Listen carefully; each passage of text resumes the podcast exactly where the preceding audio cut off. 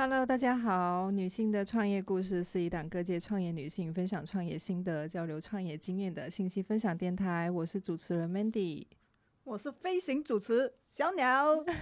然后我们今天邀请到了一位在广州开咖啡店的美女老板 Maggie，欢迎 Maggie。Hello，大家好，终于有咖啡了，，是的，我今天早上就喝了 Maggie 的咖啡，超好喝的。谢谢。我特别喜欢他们家的那个蓝蓝莓咖啡，对我是喝是就惊艳了。嗯，我在广州喝的最好喝的美式咖啡就是、就是这一杯。谢谢就谢谢，记到现在，对，第一次喝完之后，然后就记到现在，然后今天早上他们居然还能喝到，我就特别的受宠若惊，就特别的开心。特别的精神。对，对，早上要提神一下。是的。呃，Maggie 在开咖啡店之前是从事什么行业的？我在开咖啡店之前，其实是从事电商、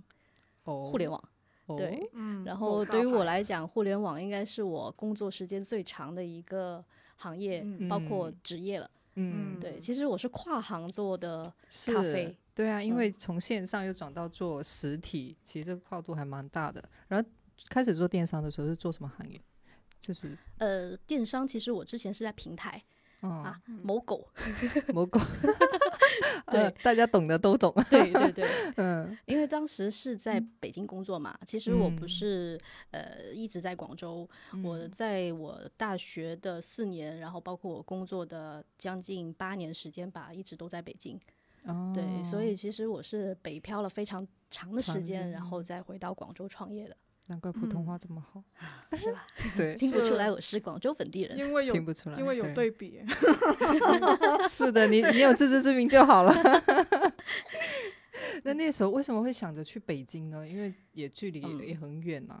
其实很多哦人也就问我，其实为什么选择北京，是跟我大学的时候心里埋下一个种子，也不大学，嗯高中吧，高中埋嗯下的种子有关系。嗯因为只有高中的时候，妈妈在北京工作嘛，然后她我在我高二的时候，她就已经在北京了。嗯那她当时其实会跟我分享很多北京的一些生活的呃趣事啊，嗯然后因为本身埋下了好奇的对，是的。然后北京的人文啊，包括它是个政治之都嘛，所以其实有很多的一些文化类的，或者是说我们可能平时看不到的一些展览，都在北京。我是一个非常喜欢逛博物馆的人。博物馆，啊对，所以我当时就想啊，我一定要想尽办法啊，在我高三的那一年，好好读书，好好高考，考去北京。哇，就已经从小就立下这个目标。其实是因为我觉得人可能有目标感的话，做某些事情会更有动力吧。对我是一个目标感比较强的人，所以嗯可能在小时候就已经种下了这一个种子。嗯那就大学就有幸去到了北京去读，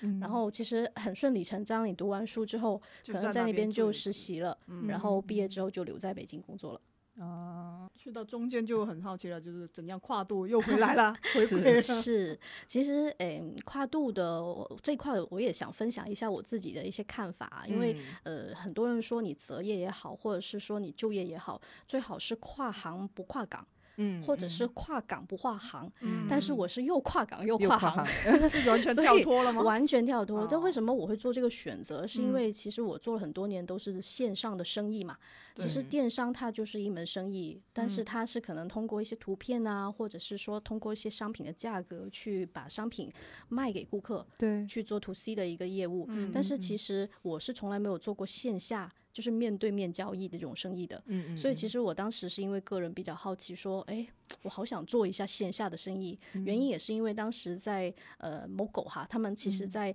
呃我们当时一五一一六年的时候，其实已经是中国的电商的第十年了。嗯然后也是一个我们想说应该是前十年的红利嗯基本上都被吃完了。对，那这个时候其实中国已经开始做出海的生意，嗯就是做海外电商、跨境电商。我当时其实差点就去了做海外电商那个事业部了，但是就是因为呃一些机缘巧合，包括年龄也到了三十岁的那个择业的时间段，最佳年龄，对，就是我们叫逆风翻盘的那一年。这很多啊女生可能都会选择在二十九岁那一年考虑自己要不要在三十岁甚至之后的一个十年去做一些变化。那我当时的想法就是说，那我选择一下，就是也是从事商业，但是往线下走，那是另外一个人生。所以我当时考虑了很久，将近快半年吧。然后就、嗯呃选择从就是这种大厂离开了，嗯然后也跟家里人商量了一下，那就回来广州了。嗯，那你觉得在大厂里面，呃，学学习的东西，它算是就在你的人生里面是一个很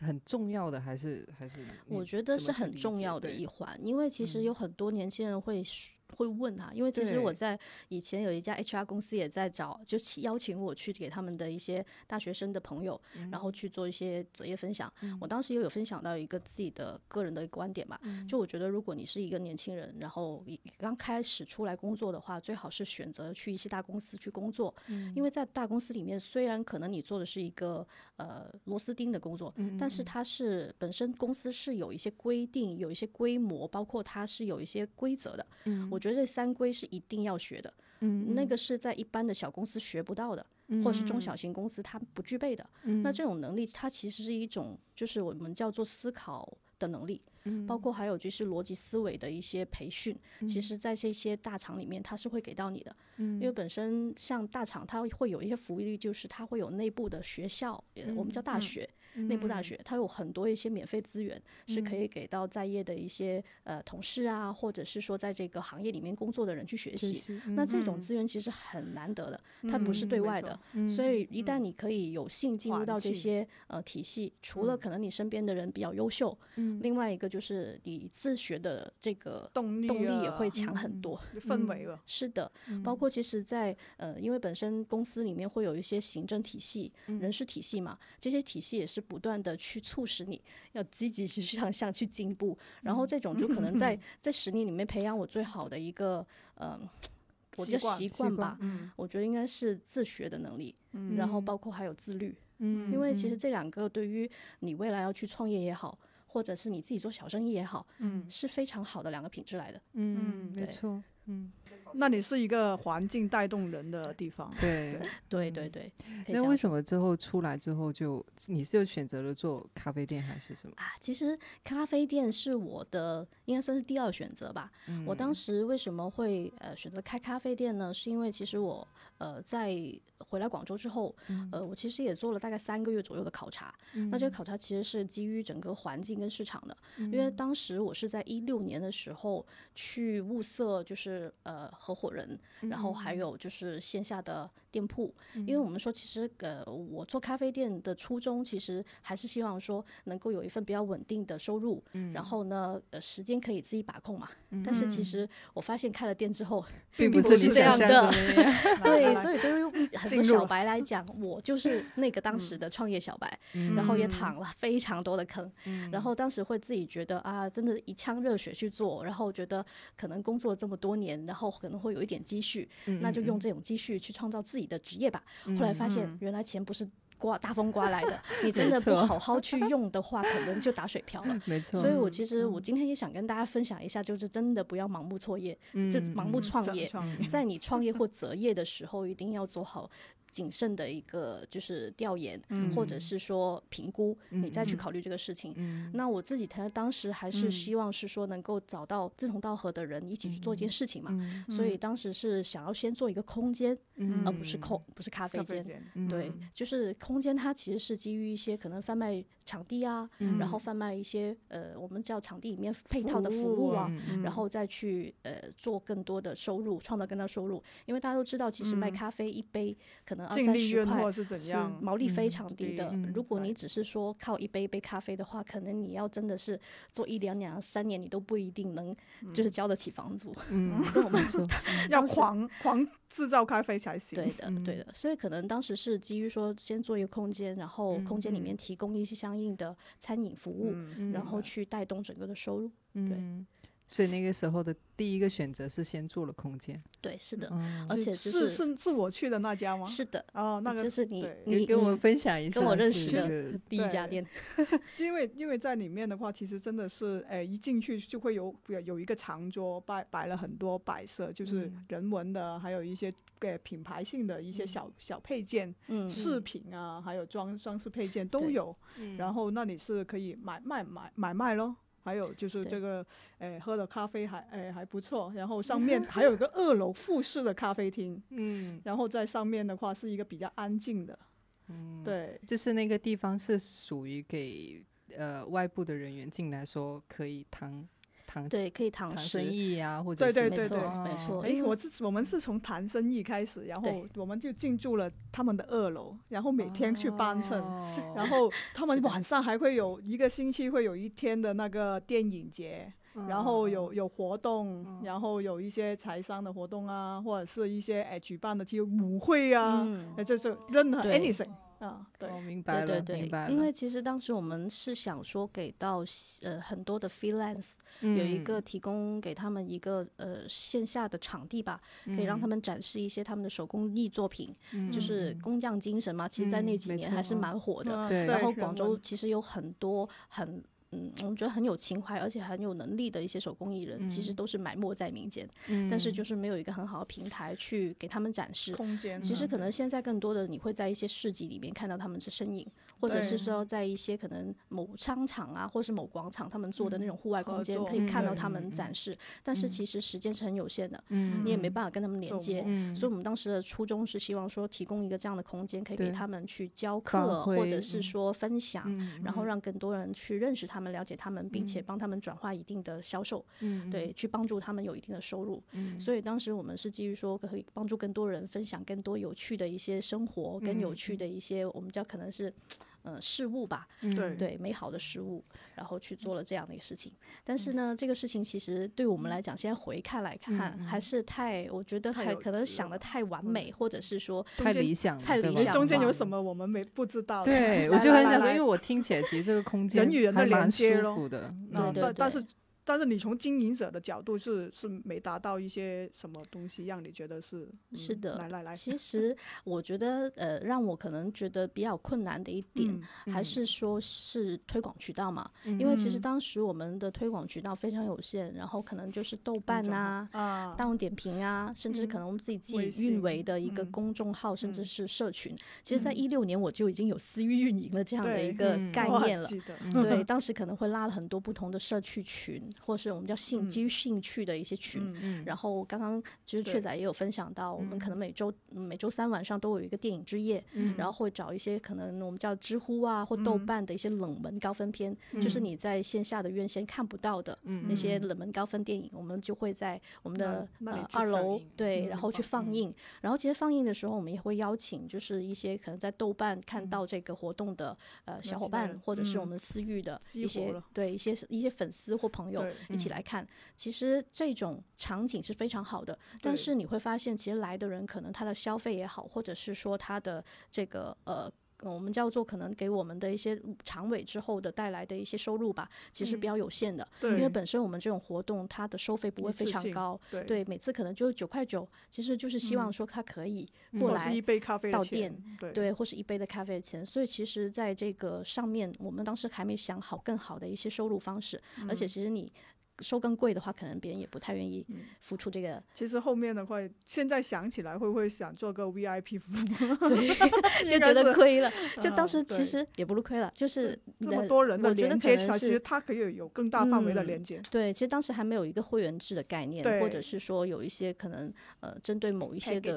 对对，有一些就是套餐啊、或者是说我们叫做额外的一些针对性的私人定制的一些服务包。其实这种呃，对于我现在来讲，我会回头来看，就是觉得其实那个时候有很多的一些经验，我是可以就是通对对可以可以尝试的，但是当时可能还没有这样的一些对尝试嘛，那到那时还是真的是在尝试。太幼稚、太年轻了那个时候。但是我觉得人就是这样的，你嗯会有一个成长的过程。对然后当时在做这个事情的复盘，就我们闭店之后，我们的嗯复盘其实也会想说啊，有很多的一些东西，其实我们当时是没做，嗯包括我们觉得其实咖啡店，特别是我们当时是开社区的，如果当时是我们有开美团外卖，呃，不啊，好意思。开外卖，对对对，报报了某一个平台的名字，就是啊开了外卖，其实也嗯会对我们的收入会有一定的帮助。但可能当时还没有这些商业 sense 吧，嗯然后我觉得可能就是一步一脚印吧，然后就是当时可能我会觉得那不是说一个浪费的时间，嗯那其实是是一个成长的成本，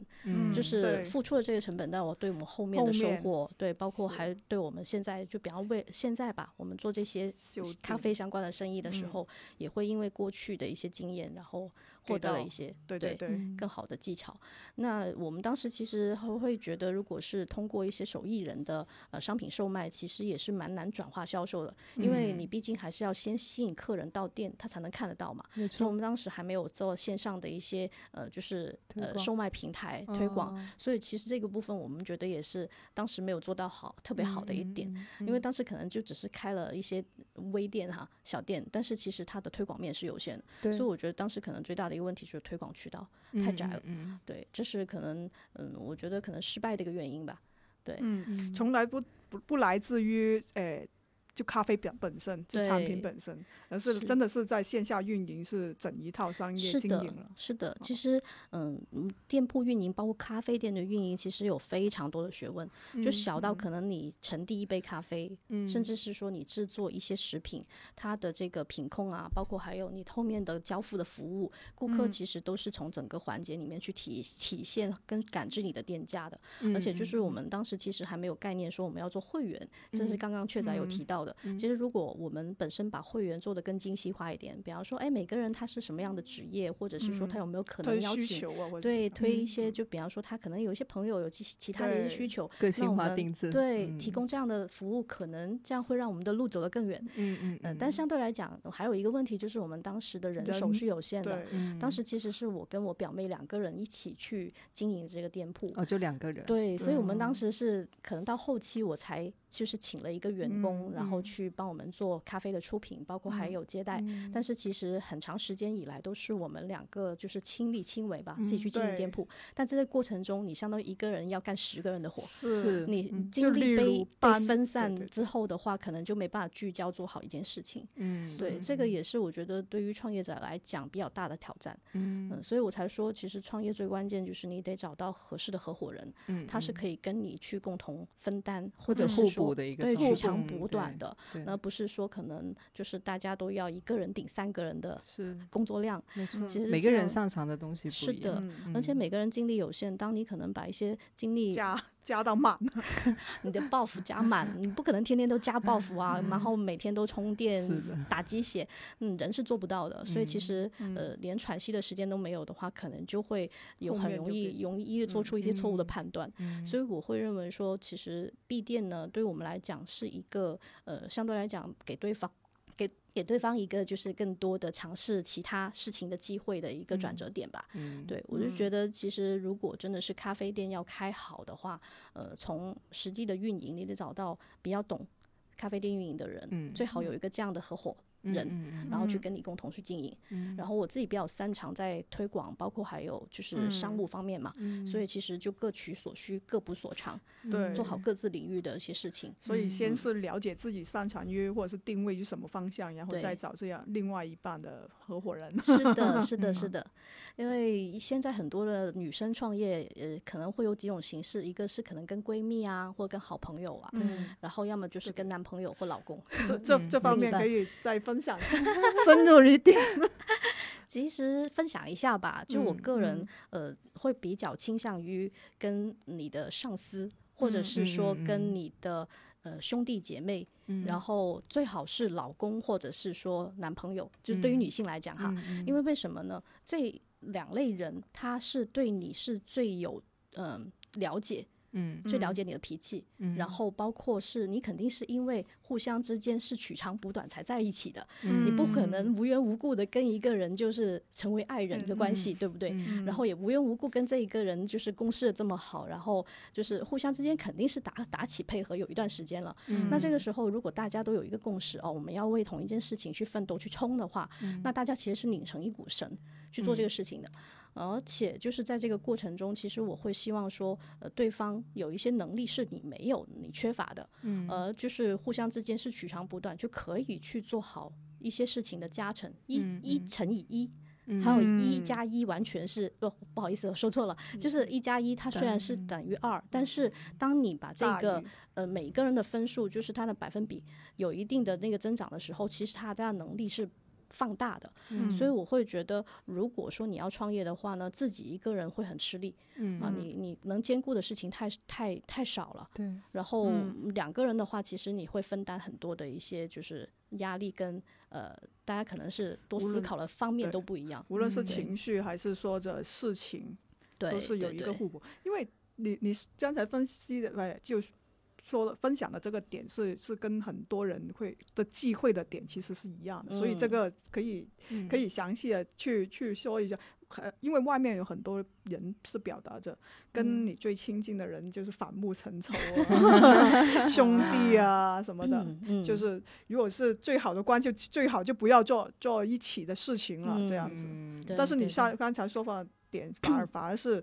这样更会更互补，是的，是的。是是在落地的层面上不一起去做，是找人去做呢，还是说的就决策层面，还是做执行层面？呃，这个事情要两看。如果说你本身就是一个小成本的店铺，就是一个嗯独立的单店、个体店的话，其夫实妻店，夫妻店是最好、成本最低的方法，对，因为其实你都不用开工资，嗯你个个人可能本身两个人的时间成本就已经是你们要付出的工资了。嗯，那嗯你已经可以减掉一部分的成本，因为我们说开一家店最大的成本其实是来自于店租跟人嗯力嘛。对，那人力其实已经可以节省很多了。那你在选店的过程中，你店租的部分可以选择一些相对来讲价格比较低，而且它是可以在你的合理的预控范围，就是你的并且。是利益捆绑。对，嗯 没嗯错嗯。如果是有这样的天时地利人和的一个情况下，你们的一个就是我们叫回本周期就会缩短，就不用熬这么长时间你才能回本。明白所以我们说，其实为什么呃，就是情侣啊，或者是说最好是老公老婆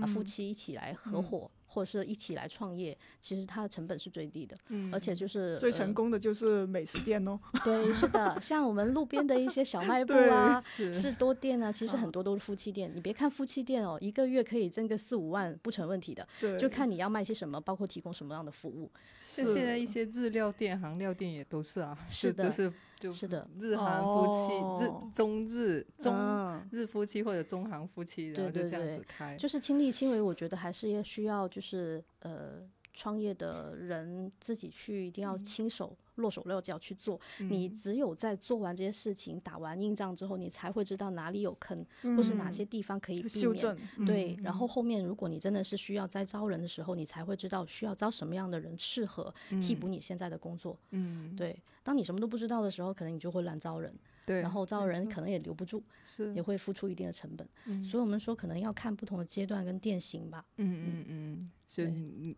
你你，我觉得听完之后，就是在第一家店的时候，虽然嗯他没有做到就是想象中的那么的理想，但是我觉得，就是创业这个东西，它不可能完美的，对对，它一定是你反思过来，总是会觉得。就是就是有很多漏洞，或者有很多做的不好的地方，但是我觉得这也是一个你接下来的一个创业或者是你成长的一个过程，对，我我觉得还是一个挺好的一个经历。它是一个非常好的基础。对对我来怎样带 到下一步去修帮？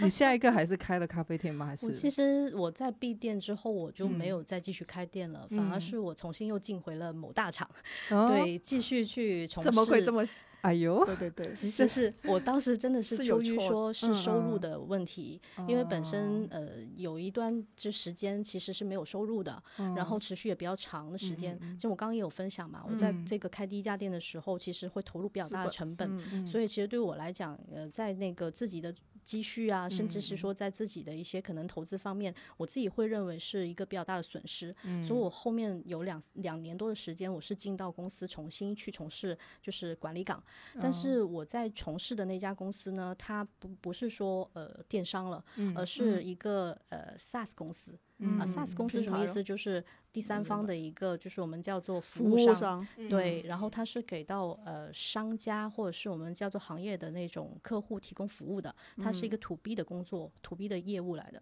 那它就不是 to C 就 to 个人，而是 to 企业的，for 企业，然后为企业服务。那在这个过程中，其实为什么我会选择这公司，包括入职，其实也跟我自己想要更了解商业跟行业有关，因为我服务的那个公司，他们所有的客户都是做线下生意的。嗯弊端对嘛 B 嗯。端，其实我想看看，哎，到底别人是怎么做生意的？你你目标是不是全流程要走一遍？是的，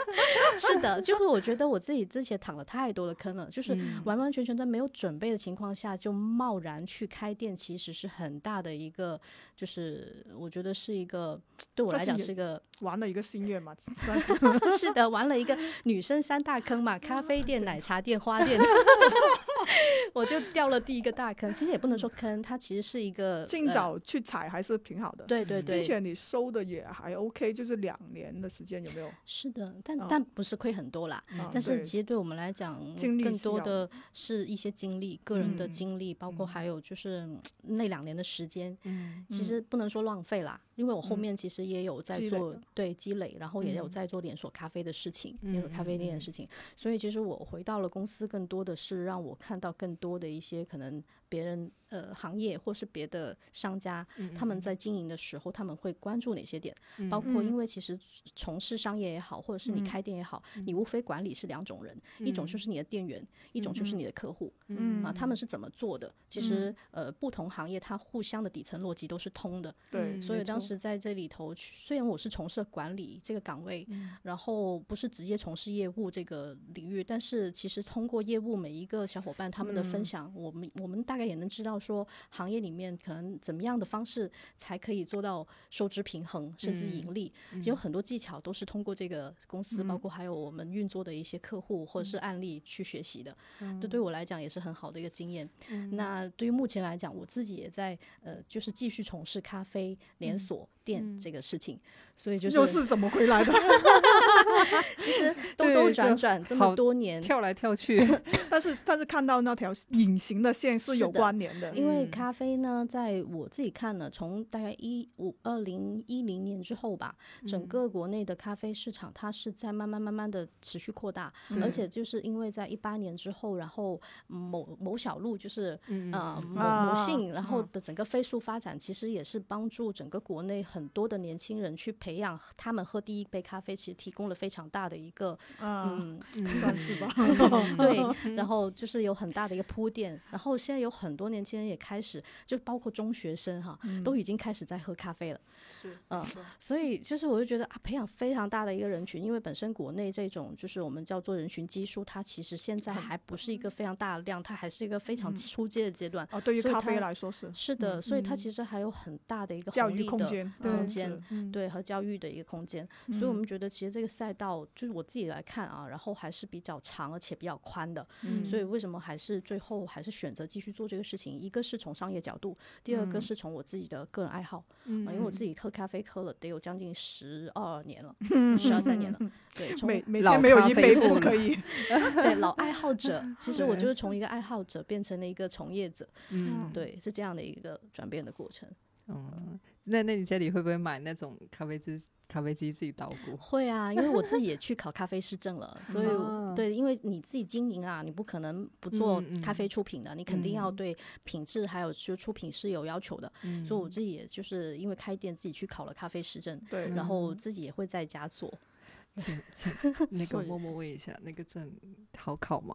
其实很挺好考的，但是嗯就是费用的话，相对来讲有两种。如果你要嗯考这个 SCA 的证的话，大概是在七千多到八千多，嗯，然后课程的话大概是要上一周左右。哦对哦然后那那也还还好哎，对，还好。然后因为本身在广州有很多就是比较好的机构，然嗯后呃有两家吧，然后都嗯是比较不错的，都是那种行业内就是大家公认的。对。然后其实你可以去那些机构去学，因为本身那些机构他们有一些老师或者是说我们叫校长，他们有嗯非常背后有非常多的一些咖啡师资源。嗯啊，包括咖啡店店主资源。假如你学完之后想要从业的话，你也可以请他们帮忙推荐。所以其实对于很多女生创业，或者是我叫女生自己不工作了，或者是说我要择业，想要从事咖啡师的话，其实从学习开始从学习开始选择好。然后这个太干货了，真的对，来来来来，对对对，这个小指头一定抹抹真的是下来。这这个真的是要分享，而且我自己本身就还蛮想去学的。嗯，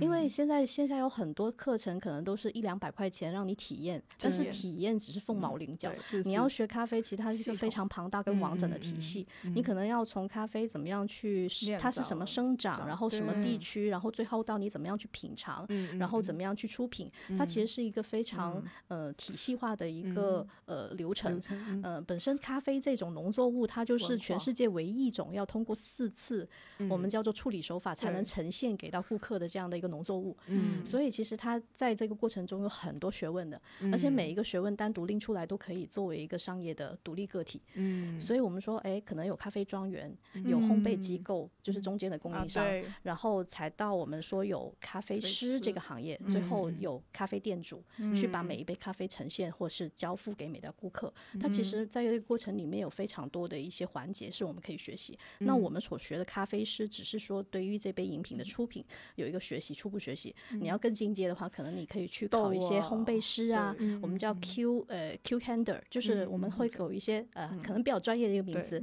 就是对于咖啡豆的一些筛选啊、品鉴啊，它会有专业的一些课程或者是说证书。那因为你随着专业度的提升，你的收入包括还有你在行业的稀缺度也会递增的。对对对，所以咖啡师对我们来讲可能只是一个入门的入门呃一个证，但是它又很好考。他能成他能走的路还蛮长的，就是的意思是的他的纵深的深度还是蛮高。没错，而且因为这几年、嗯这一两年吧，然后整个疫情之后，其实有很多的投资者或大企，我们叫大厂，也在看好咖啡这个赛道，所以你嗯会看到，可能上海那一波有很多的一些品牌已经拿到了很好的一些融资，然后他们其实就会，你你有融资，就意味着这个。品牌它需要多开店，那多开店往下倒退就是需要更多的咖啡师。但现在在这个行业里面，其实咖啡师的数量是很有限的。哦，非个是一个常有限重重要的信息哦。是没 错，对的，而且就是很供多不应求吗？是的，真是的真的是这样的。所以就是很多的咖啡师可能就是他。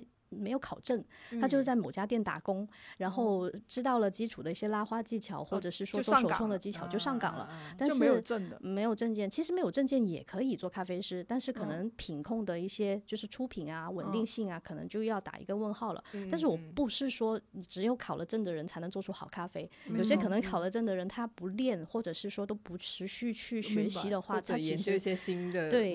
但是有也会钝 question，，对不对？就是那，但是在店呃店家还有就是你商呃从事商业的那个环节里面，会看重这个东西吗？就这个店里面有多少个咖啡师是有证的？呃，我们相对来讲会嗯有要求，嗯就是希望说是有证件有证，但是呢，假如他没有证的话，我们也会也有本身有培训部门，然后也有就是我们叫师傅也会带他们，因为本身这个行业我刚刚也有分享，其实呃从业的人不多互相之间可能都在抢。咖啡师，所以其实它是个稀缺资源来的。一个好的咖啡师，他虽然除了出品之外，他还要会有一定的服务，因为我们说其实店里面可能就是只有咖啡师跟店长这两个角色人，然后大一点的店可能会有服务员，但是服务员一般是不进吧台的，他不会做哦。出品的，所以你要做出品，你一定要是有了一定的基础的，比方说意式咖啡的制作的一些知识，包括还有咖啡的一些基础知识，你才能就是更好的跟客户、跟顾客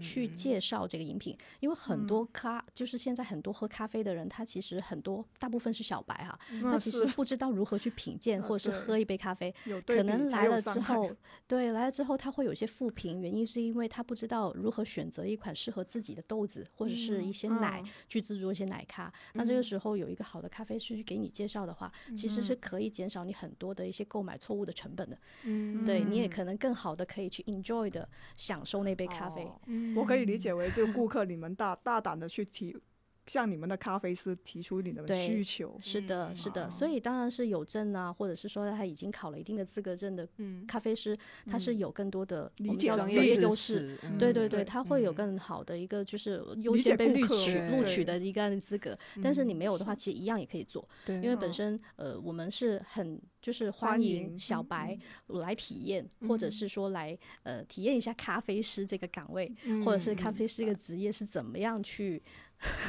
去做来申制定请，我 就默默举起了我的小手。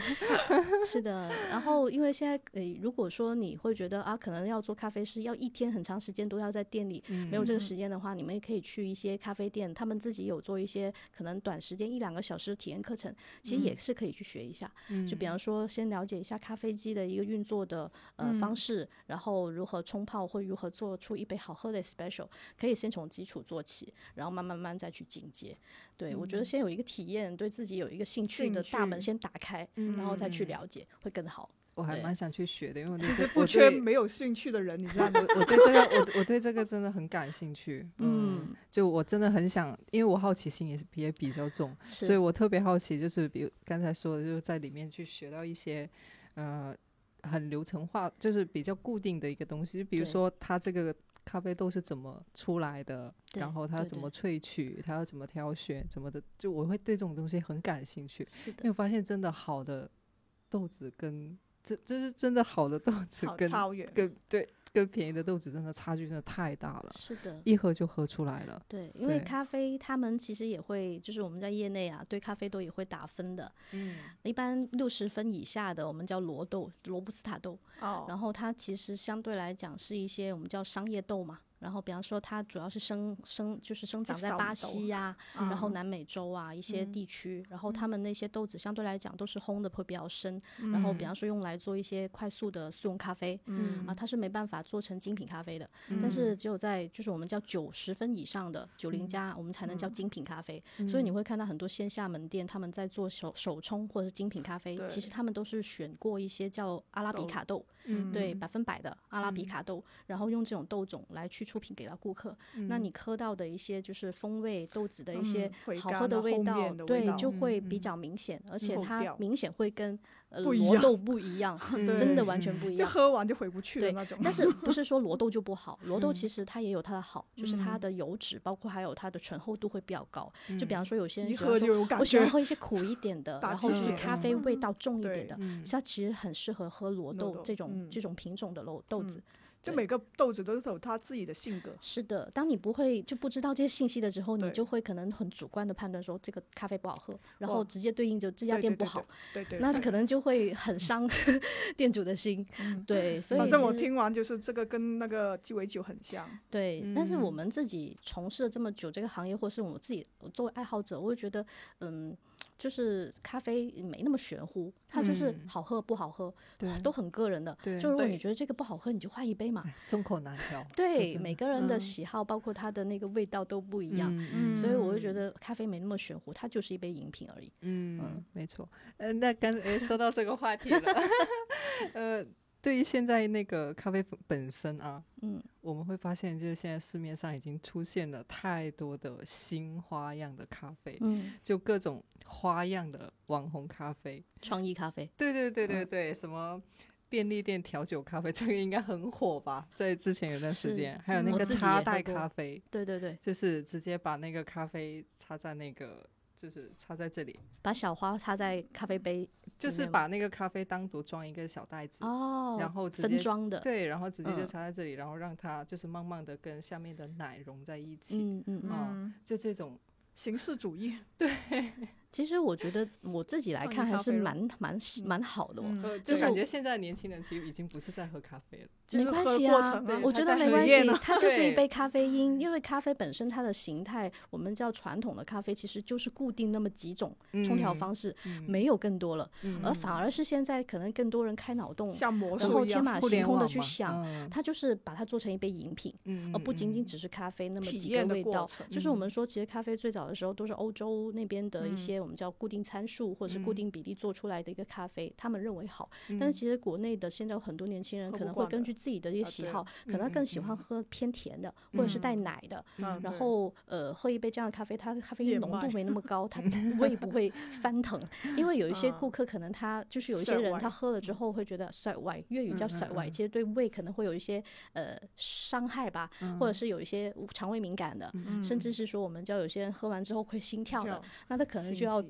少一点的咖啡比例，或者是我想要喝酒的，我拿酒跟我的咖啡配合，对。其实都是 max 的。这种东西它就是一个饮品，就对我们来讲，我不会觉得它是脱缸里，就是呃我们叫嗯超缸，反而会觉得这是蛮好玩。挺好玩的。我也希望嗯。说，行业里面更多这种就是不断的创意，因为其实你可以看到，在上海现在好多，大概有八千多家，上海存量八千多家这种咖嗯啡店，他们很多都是靠创意饮品出圈的，就是每一家都在卷脑脑洞是都，在那 P P K 是谁的脑洞大，比较多所以觉得这个行业也很卷啊。确实很卷，嗯，因为但是卷它是一种创意的挺好。的卷，其实也是一个比较良性的发展。但是我暂嗯时还没看到一个转到可以出圈的，就是真的嗯是形呃形成产业是链，的然后是是大家都能知道的。对，最近那个某林不是也开始做咖啡了吗？其实，其实他们做咖啡，我一点都不意外，因为本身嗯其实对他们来讲是扩大了它的货架，嗯因为本身都是饮品嘛，你做茶饮嗯也是做茶饮，也是喝的，咖啡也是喝的。那茶跟咖其实都是一直以来都是。同同同样的都是农嗯作物演变出来的嗯一个饮品，它是同步发展的。嗯嗯，但是我觉得其实刚刚有小小鸟有提到，就是雀仔有提到，为什么现在就是那么多创意咖啡没办法去做那种我们叫批量化生产，甚至是规模化？原因它有个天花板，就是它没办法标准化。每一个产品或是每一种配方，你手抖一抖都不一样，或者是嗯。说不是标准化的制作的话，它是很难量产的，因为你通嗯常这种就是需要在外面添加很多东西、很多配料去给它附加更多的一种味道的话，你的配料甚至你附加进去的那些产品，它不一定是标准化产品，而且它很多都是零售商品，比方说你超市的那些，呃，我们叫便利店对便利店咖啡，你买的那瓶某个小酒版，嗯如果说它不能稳定供应给你，嗯，它这排杯产品。对，嗯就会就会嗯大打折扣，它就没办法标准化出品。所以我们说标准化出品还是意式咖啡，但是创意咖啡它其实会受限于出品其者。他的环节，对制作者的一个就是制作方法，你哪怕嗯换了一个师傅，可能做的味道都不一样。嗯，对，博大精深，是的，所以为什么很多人说创意咖啡最好去店里喝，就是打包就不一样的味道。打包就不一样了。对，没错。对，那对于那个现在的一些，我们除了讲，我们因为我刚才一直在讲咖啡本身嘛，嗯，那我们就讲一下现在的，人不是社会上的，就是现在的那个咖啡的环境。哦，对，因为我们发现就哦是，不管是咖啡本身，它玩出了花样，其实嗯在咖店对在店的这个环境也是玩出了各种的花样。比如嗯说近期很火很火的，就是因为疫情反复的影响，大家都出不了门，嗯，所以大家就开始 那些店家就开始出现了那个露营咖啡。哦，然后我觉得这种模式也非常有意思。刚嗯好 来，是的，其实露营咖啡它是一种形式，就我自己觉得来讲，是提供给顾客一个更多的你不在店里面喝，就多元化的体验嘛。对，因为嗯很多顾客现在来到店里不敢坐屋里面。就嗯觉得哦空间、就密闭空空间，你空气不流通，然后可能会有一些嗯交叉感染的风险。嗯那如果你本身有一个外摆区，嗯然后大家会觉得哦，相对来讲安心一点，嗯因为你在露天嘛，然后嗯各自可能两三个人对围在一起，那你又是就是相对来讲，你空间不那么密闭的话，你讲话都会嗯相对来讲不会那么的呃有有一些避忌，嗯因为有些人说坐在堂食的空间里面，可能我在聊天，隔壁都能听得到，但是你其实，嗯在户外外摆区的话，你你怎么说，可能都会有一些环境音，也不会嗯有这么干扰。所以，特别是对于现在我们出不去，连省都出不去，就别说出国了。嗯这种情况下，其实很多人周末就是找一个、呃、周边的地方 去露个营啊，然后就是郊游郊游，其实就换个场景、换个空间去做社交。我们本身就是说，咖啡店其实它是一个很好的社交空间。对比方说你的约会，或者是说你的商务，然后很多都会在咖啡店里面去进行，甚至你可能个人自己一个人去创作。我们叫很多 freelance 可能很喜欢去店里面买杯咖啡，然后就在那坐一下午就对创作。其实给他们是提供空间的。嗯假如说现在很多人都觉得，哎，我为什么要露营？不是为了做露营而露营，嗯而是因为真的是你在店里面，很多顾客都不愿意坐在屋里了。对对，是受大环境影响的。其实就是要一一片草来烘托出这杯咖 啡的味道。你想一下，如果是我们出去最平常的就是煲煲壶水冲个茶咯，对，那你煲壶水对着那个环境也是不一样啊。就是你会觉得那个是付出了自己的对对对对心血，然后包括嗯自己做的出品，完全是不会跟那种就是店里面给你一杯咖啡那种感受完全不一样。尤其是办 DIY 的过程，就等那壶水滚。是的，那这个那这个就跟那个花样咖啡其实也差不多啊，就是大家现在比如说那种插袋式，它也是让嗯。你有这个参参与感，感对，而且有这种仪式感，所以你就觉得它很好所以我们会看到有一 些做就是咖啡分装外带的一些品牌，他们的投诉率非常低，原因就是因嗯为、诶我有参与，我自己做的 那个肯定不会说自己那个味道不不标准是正常的。所以其实他们是参考了宜家的方式的。你有没有发现，其实宜家他们很聪明，他们就每一个物件都必须你自己烘、自己装、自己拼装，所以它的退货率极低。嗯嗯，自己弄坏，自己弄坏的，我靠！你不会赖宜家，你给人说是我自己可能扳手太大力了你。能帮你们能你能帮我收拾一下吗？对啊，所以我就说很聪明，这种做法很聪明，而且它相对来讲能降低呃我们叫生产过程的成本，因为本身你分装你可以提前做好，然后再一包包的所谓的标。准化嘛。对但是最后环节给到用户的并哎不是标准化。对，所以刚刚说的分装咖啡，它就是可以做到标准化，就可以做到规模化。但是创意咖啡它很难，嗯对，因为它受限于说它没有标准化的一些包装物件去呈现，或者是说标准的供应链去提供这种源源不断的物料。嗯对，所以我们说，其实呃，看你比方说创业的时候，你想走哪种方向。如果你想要短时间内赚快钱的，我会建议你去可以做这种方式，就是分装咖啡，然后通过外卖的方式去做。但是如果你真的是希望说你有情怀，你想去通过一杯杯的服务跟顾客去做链接的话，其实你开小店做创意咖啡是一个不错的选择。嗯对。那分装咖啡现在那种我们基本上叫外卖叫美式，基本上都是分装啊，就是给你一杯冰，嗯，然后给你一杯一杯小小的浓缩咖啡，对对，然后再给你一杯水，嗯，嗯，对，然后你自己去兑嘛，对啊，对。那在这种情况下，其实也也我我我是就是我觉得会也是开店的时候也是，如果你考虑这种成本，它它的成本也很高啊，我觉得，因为你相当于你一个外卖，你可能一杯能搞定的事情，嗯，它可能要分成三个，多了中间的环节。但是你有没有考虑到你可以少请一个人？嗯，嗯，就是你把嗯少请一个人的成本分在放在就是做好每一杯的包装上，还是其实用户的体验会差很远的。嗯因为我们说，如果你提前把这些产品已经标准化的做好的话，你只需要找一个人打包分拣就好了，嗯打包分拣包装出品。嗯所以对我来说，听刚才这样说，如果我是供应链供应链强大的人，嗯，我肯定是走走这个分包了，然后把把那个精细化放在包装上面，是的，是的，然后去到用去到用户，基本上就 就就就那那那那些都是奖奖赏，就奖来了，嗯嗯，就嗯。没有没有减分项了，是的，他对顾因为他自己客来讲参与了。是的，是一个 bonus 我。我会觉得，其实对于顾客来讲的，他们会感知到体验会更好，对对，对就会觉得哎会更干净，或者嗯是说我自己去做的话，这个味道浓了淡了，我自己可以调。调。嗯。啊，不是尤其是有要加那些果味的咖啡，对。就是现在新型的加加果味的咖啡，我觉得都是这些。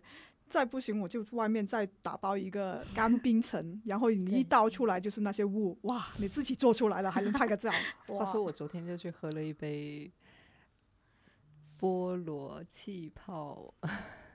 咖啡啊，式，好像啊，对，那个味道也是挺奇特的。这款饮品，这款饮品猎最近很火，对，而且就是某红书上面有很多教程也在教教我们自己在家怎么 DIY 去做。嗯嗯 就如果这些东西变成标准化的话，嗯。其实也会有一大波，因为尤其现在是疫疫情，对，就是你你出去方便的情况下，这这种的话，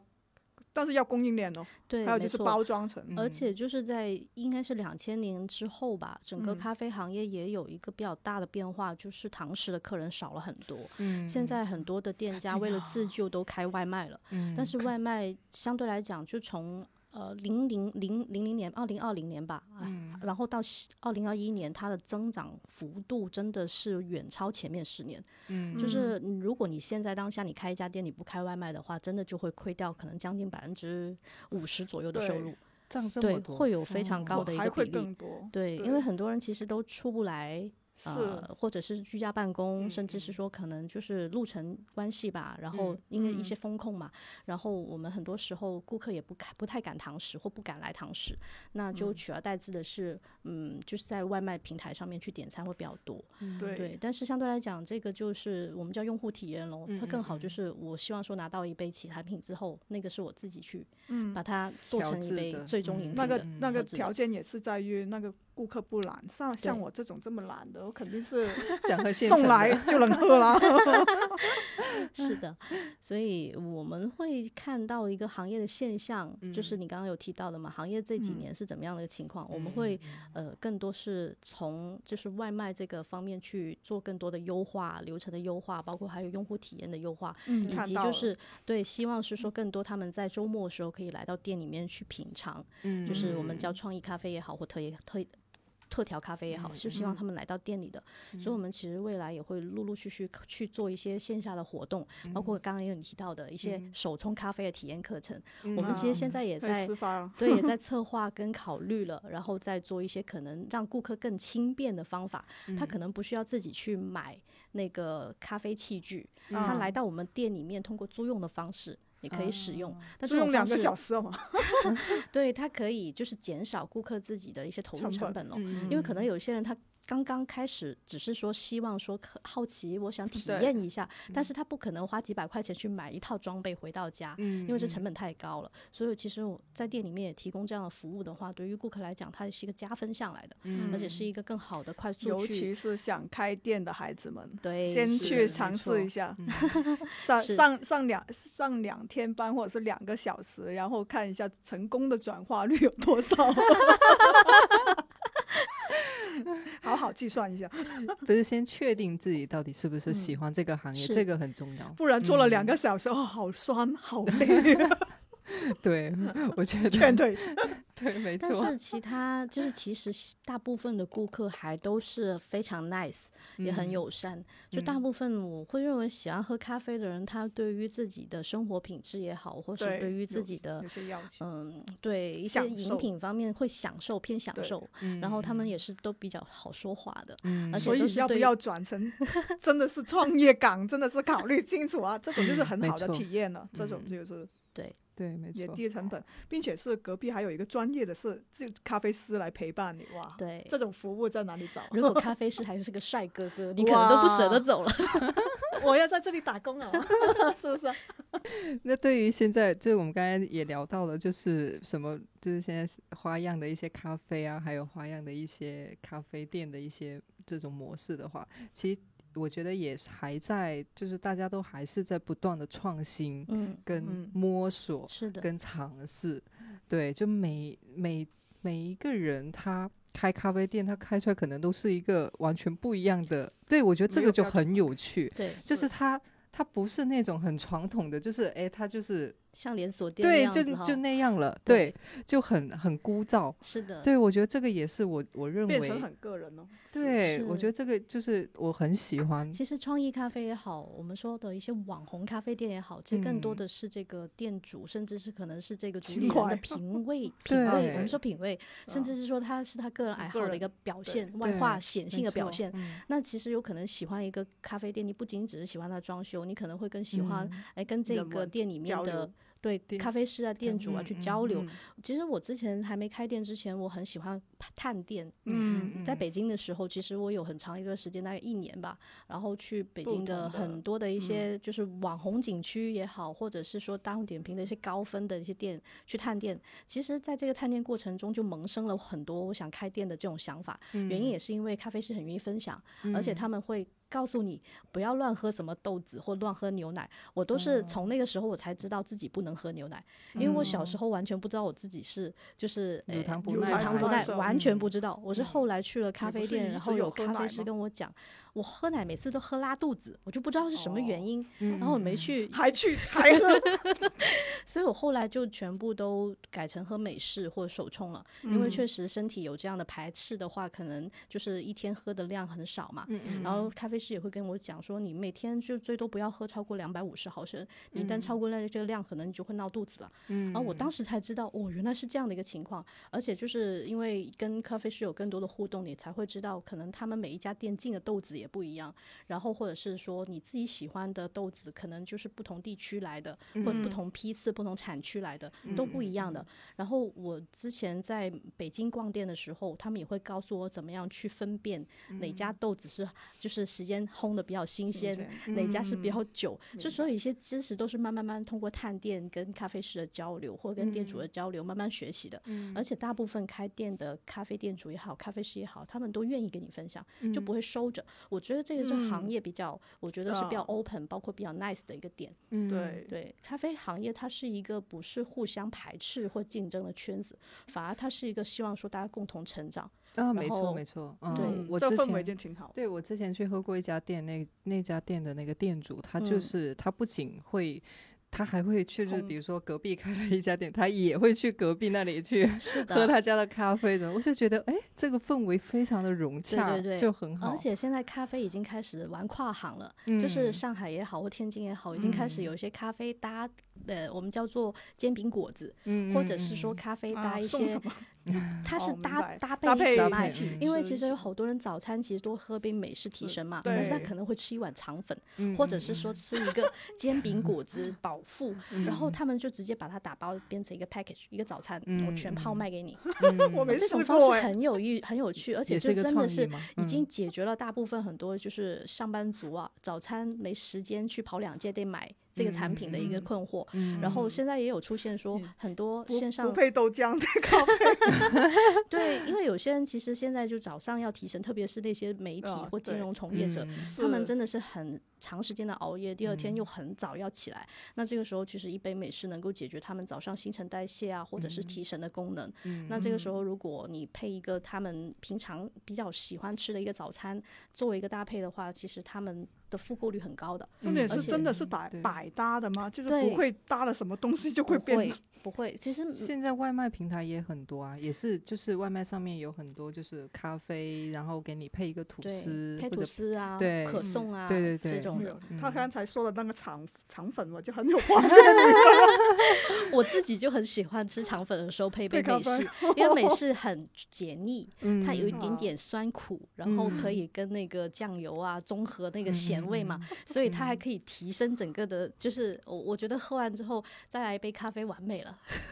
这个味道还蛮奇特的，而且一到试试一下，对一，到夏天你都不想喝粥，一般你去那种肠粉店都会觉得喝粥很热嘛，喝完全身大汗，你来一杯冰美式的话就觉得哇释然了，我又可以了，又可以再战五百年了。对。对，所以其实这种就是我们说咖啡本身这它就是个饮品，它可以跟很多东西去混搭，联动，对，去嗯联动，所以就不让局限于就是一杯饮品的，你就喝咖啡不吃其他东西。就是很多以前可能就咖啡配蛋糕，但是嗯现在的就是我们叫做年轻人也好，或者是说年长一点长辈，他们对于控糖。减肥都是有很大的诉求的，大家都希望健康，特别在疫情之后，大家可能对于健康这个命题啊，已经变成了一个长时间的习惯了。对，所以我们说这种东西是不可逆转的。嗯那大家在追求这个就是我们叫做呃。就健康生活的时候，其实美式是一个比较好替代，或者是说一杯不含糖的拿铁，就是我们叫牛奶咖啡，它就是一个很好的健康补充。所以其实我会觉得，在疫情之后，反而对于咖啡这个行业是有一个比较大的助力、跟推动力的。嗯，对，它就不仅仅对于我们来讲，就不仅仅只是一个兴趣爱好了，而是希望说可以让更多的人去受惠，或者是说呃增加他一个我叫可能喝饮品的一个选择吧。嗯，对。啊，那现在就是你，你就是呃，在开完第一家店，然后又回去大厂里面去上嗯班、去学习，然后出来之后就是一直经营到现在嘛，就一直做到现在。对，是的，我在像上一家公司离职之后，呃，就还是继续选择这个行业。但是在这个选择的过程中，其实我是谨慎考虑嗯很久，嗯因为毕竟我自己，呃，大家都说可能，呃，透露一下年龄哈，就是三十五岁，可能大家大厂都会觉得就是要干掉的那一波人。但是其实我是主动选择离职，而不是说嗯公司裁员离职的。原因是因为什么？我觉得可能我的学习到了一定的瓶颈了，或者是说我的管理已经到了一定瓶颈，然后我还是希望说最后还是要回到咖啡这个行业去继续深耕。那是真的爱哦。呃，我是真的嗯嗯爱，嗯。讲真是真的爱，不是说希望他来挣钱，因为其实你说你要开个咖啡店去挣大钱，它是不可能的，嗯他最多就是个微利。嗯。但是假如说你本身有两种条件，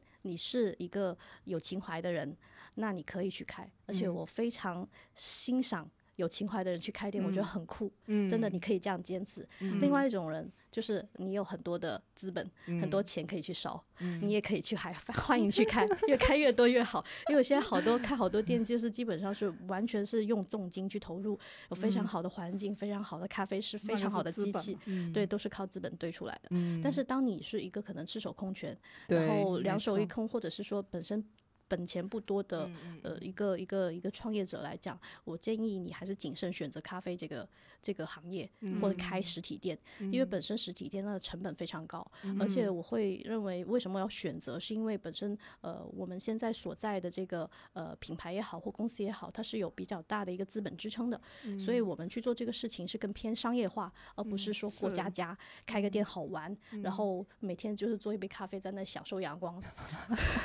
那个真的是。顾客，顾客可以有这个选择，对，顾客可以有这个选择，你没有，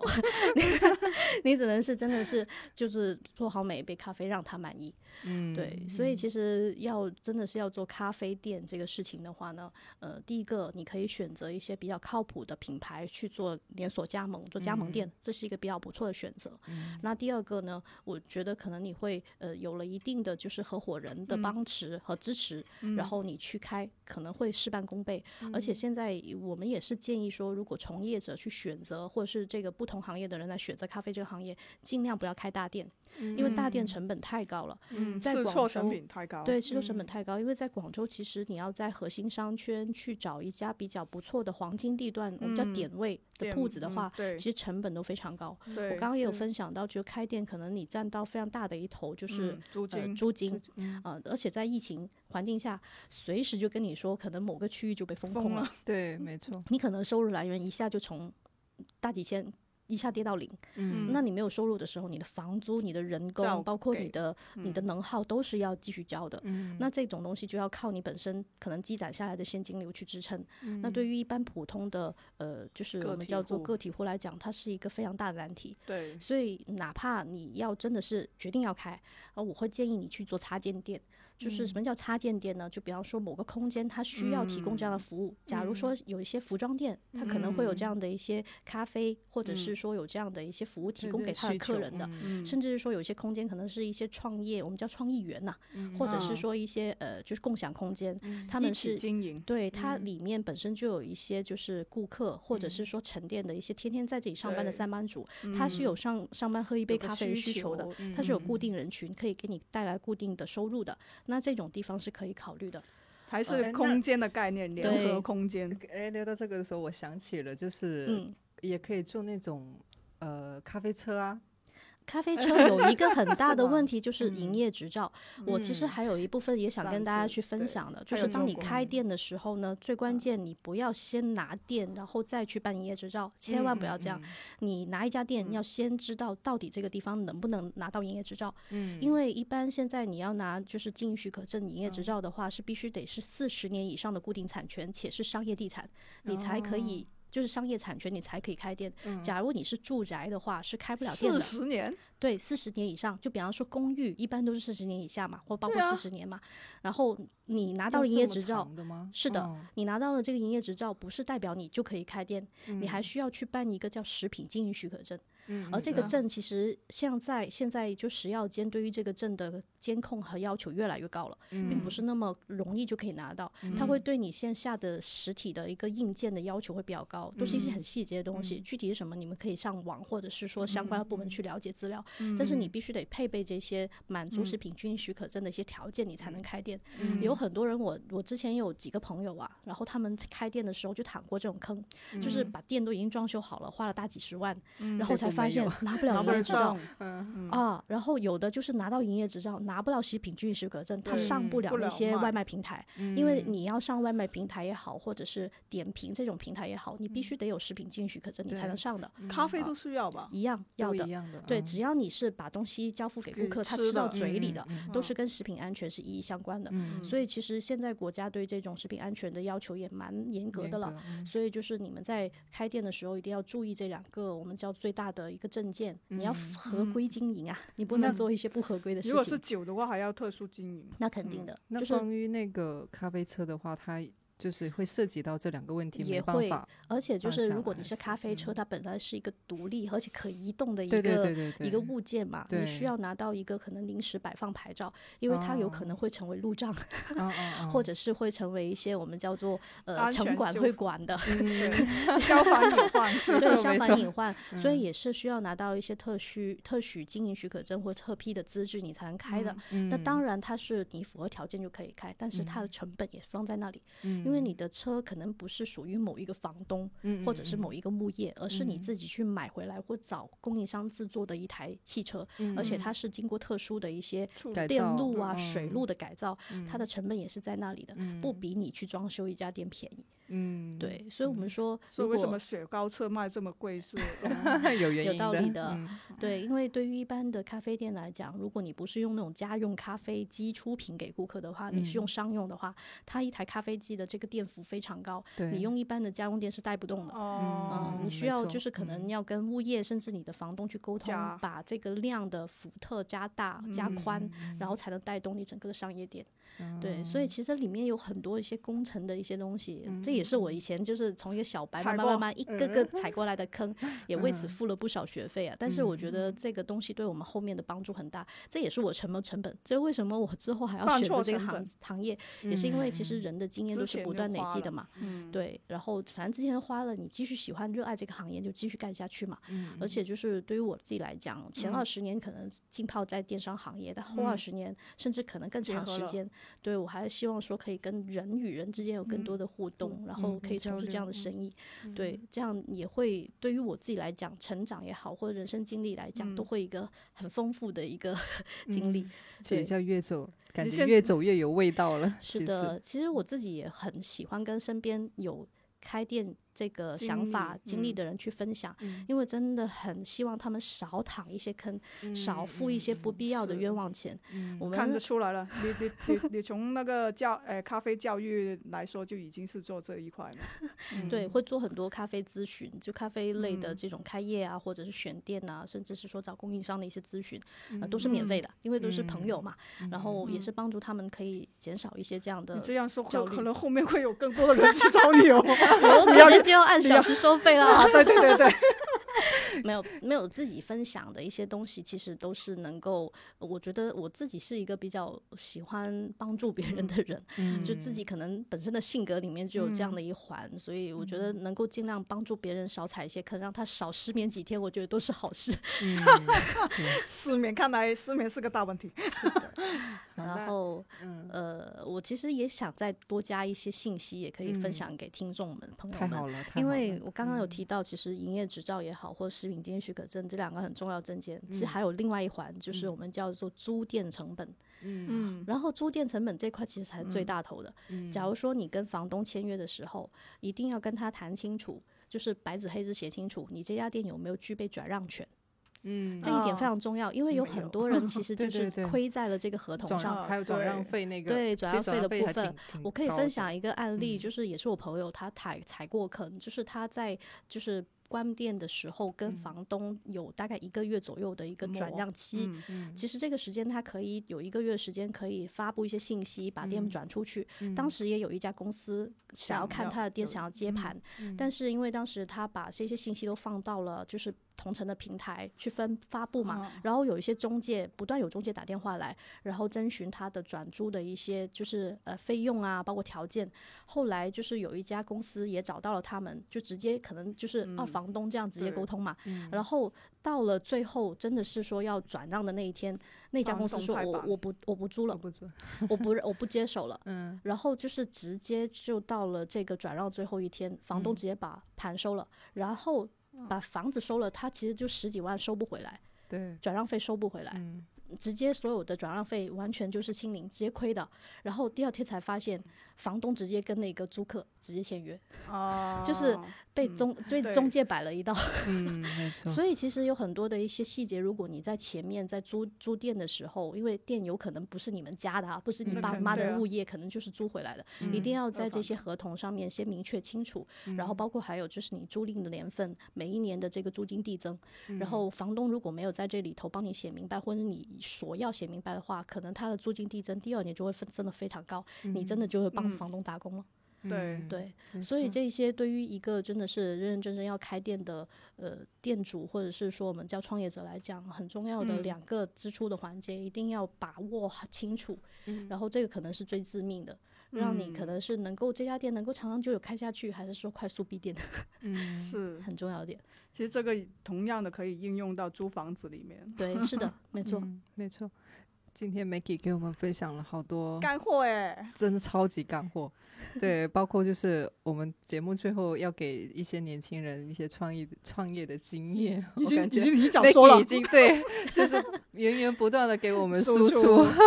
对，是时候要请吃饭了，来，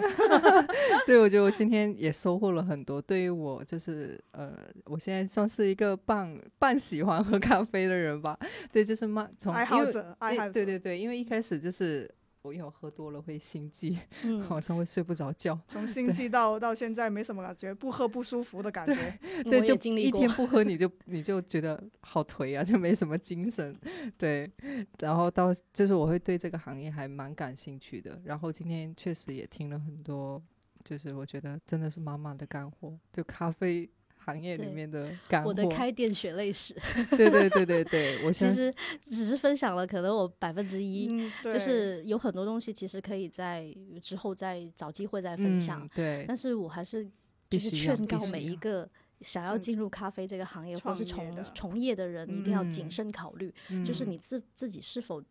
拥有或者是这样的能力，或者是说有这样的资本、资源去做这个嗯事情，嗯一定要谨慎考虑。而且在就是疫情之后的这几年，其实我们所说的经济都回到了基本面了。对，那你这个时候再去选择创业的话，其实是一个比较大的挑战。而且还是实体行业，是的，是的，所以就是你是否能够承担这样的一些风险带来的损失？如果可以的话，非常欢迎加入。但是如果不行的话，也可以先从爱好者，或者是从一些刚才刚才咖啡师，对对对对 Maggie 对 Maggie 所打造的教育平台里面先切入，对，是的，没错，发了个这音广这个到时候这个到时候要分享一下，对，这我觉得这个是个干货，嗯，就包括哎，那我们今天试错成本大大减少。对，没错，就是我们今天真的是呃，比如说我们聊到年轻人创业的时候，一定要深思熟虑，进入这个行业的时候，特别是现在疫情反复的情况下，其实现在真的实体行业没有你想象中那么的容易。呃，包括我昨天出去的时候，我真的嗯是发现我经过一个创意园，哇，那创意园基本上两边都是关闭状态的，嗯啊，所以在这种情况下，你如果你 还是觉得你非常喜欢这个行业，然后想要进入这个行业，那就可以像 Maggie 一样说所说的一样，你可以先从这个咖啡师这个这个嗯。最、最基础的一个职业去入门，对，去嗯。学习，然后再去从中去摸索你到底是不是真的喜欢这个行业，你再去选择创业是的，啊，因为你确实，我觉得创业不是一个想象中那么容易的事情。对，而且它是需要一个持之以恒，而且有坚定 信念的事情。没错，而且真的是你一定要评估就是刚才 Maggie 也跟我们分享了好多，就是关于你开店的时候会遇到的很多坑，比如说嗯选址啊，然后房租啊、人力呀、然后 那些证件起对证件啊，其实这一系列你真的你会觉得你办下来，它都需要好长好长的时嗯间。然后你如果有一环你没有去思考清楚，嗯对，没有考虑清楚，你真的就是会踩到刚才 Maggie 所说的那些坑，比如说嗯转让费十几万，对吧？那真的，我觉得不是一个小白的创业者他能够去真的就能够去承受或者他就接受的，嗯，对，所以我觉得这个风险还还是蛮高的啊。嗯，嗯，所以就是呃，今天真的也很感谢 Maggie 的给我们分享了这么不客气多的。干货，对，然后呃，阿真的廖多ござい对ます。对对，但真是太是后面荣幸了，太荣幸了。后面还有太感谢了，一个彩蛋想想想问的，这个彩嗯蛋你可回答可不回答？就是嗯我们其实是先经验就被这个蓝莓咖啡嗯，惊艳到了。那这个蓝嗯莓我很有一个 尖锐，不知道算不算尖锐的行内嗯问题，就是嗯这个味道到底是来自于咖啡豆的本身，嗯。还是来自于加了一些关于蓝莓的调料在里面？哇，非常好，这个问题。嗯。其实也很嗯。多顾客来到我们店里喝了一口之后会问的一个问题。对，嗯。我们其实这一款豆子它是一个特殊技术来的，嗯。然后对它其实这款豆子是一个呃，我们叫 S O E 的一个啊 S O E 的一个就是独立产地，因为它是来自于云南的。然后为什么会有呃就是蓝莓这个味道呢？它其实是通过一叫一个叫印香的工艺去做的。印香，你们之前可能有喝过像玫瑰花呃那个茉莉花茶，或者是说有一些呃就是带花香的茶叶。它其实茶叶本身是不会带花香，它怎么做呢？它跟中国的传统的那种就是呃花和茶。茶叶就是混合发酵是有关系的，因为一般如果你要做茉莉花茶的话，呃。简单易懂来讲，就是花跟茶叶睡了一觉，互相之间的生物生物之间 发生了一些，就是我们叫对花发酵的一些的一些生物技术的一种就是呃过程吧。然后，但是咖啡豆它是在就是咖啡豆的我们叫做呃就是呃这水洗或日晒的过程之后，它是跟蓝莓这种豆子发生了一个就是印象的技术，一个发酵技术，然后再去进入烘焙阶段。然后是先发酵，然后再去烘焙。那这个发酵的过程就是，其实其实 S O E 是在一个酒桶里面发酵其实 S O E 它是独立产地咖啡豆的一种统称，就是它叫简称叫 S O E，它其实是英文单词来的。它其实这种豆子，它是一个就我们叫百分百的阿拉比卡的豆种，它跟蓝莓的这些果实通过就是发酵的方式，其实就可以来讲，就是有点像葡萄酒嘛。对，没错。然后其实它就是。豆子本身它是一个蜂窝状结构，它在就是呃这个结构放大之后，然后我们的蓝莓的一些分子，就它味道分子就进去了，渗透进去了，然后它其实就包裹了这个豆子的呃就是一个水果的味道，然后你。再去放到烘豆机里面去烘的话，它就会有这样的一个风味风味，而且它是持久的。但是这个技技术它是有成一定成本，而且它是有一定的那个技术的门槛的，嗯，呃这个不是说一般人可以做出来，所以我们我觉得你们的品控跟跟跟那个特呃这个供应链是蛮特别的，对，因为我们背后有工厂，去就是有个生物研究室，有个工厂去做这个事情，所以它本身是一个就比较稳定的，我们叫批量化可以生产的这样的一个豆子，变成了你们的一个硬核所以呃，有些人可能会说啊，你是不是加了香精？我可以很很放心，很很很大胆告诉你，如果你喝的是香精豆，你只能闻得到，但你喝不到的。香精它是喝不到，它只能闻得到，所以它本身是又闻到又喝到，所以它本身是一个生物技术来的。所以我们其实喝的是技术，对，它不是靠后期添加或过加果酱，所以你会发现它不是甜。它其实是有这个味道，但是它保留了咖啡本身就美式咖啡本身的那种酸苦、酸酸和甜，还有一些葵干，所以它其实是一个蛮让我们叫做小白或者是说第一次第一口能接受。我们还希望是说这个咖啡是不是说有那么玄乎？因为好多人喝完手冲咖啡之后说，咖啡师说嗯，这个咖啡可能会有，就比方说我以前喝咖啡去到店里面喝完之后说嗯，好像是有一些什么柑柑柑橘。或者是说有一些什么花的香味，然后结果咖啡师跟你说没有这个味道，你会很沮丧，你知道吗？你在那里很自信的评价，对，在那里很专业的评价，是我舌头有问题吗？然后他会跟你说没有啊，这个可能就是一个坚果的味道，这叫打脸打的太快了，整个人就裂开了。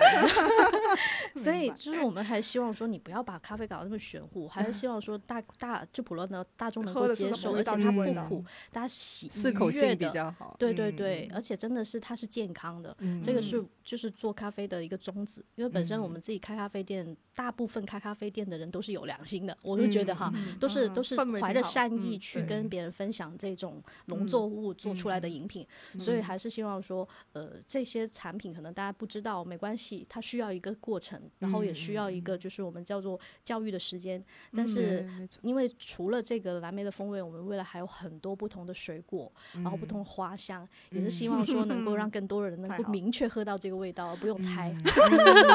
没错没错，并且不是。香精再强调，是的，不是香精，没有添加。OK，好，这个干货跟这个彩蛋，哈，满足了没？我很满意。好，我们是吃饭了，好，谢谢。那我们这一期就到这里啦。好嘞，下期再见，拜拜。谢谢，拜拜。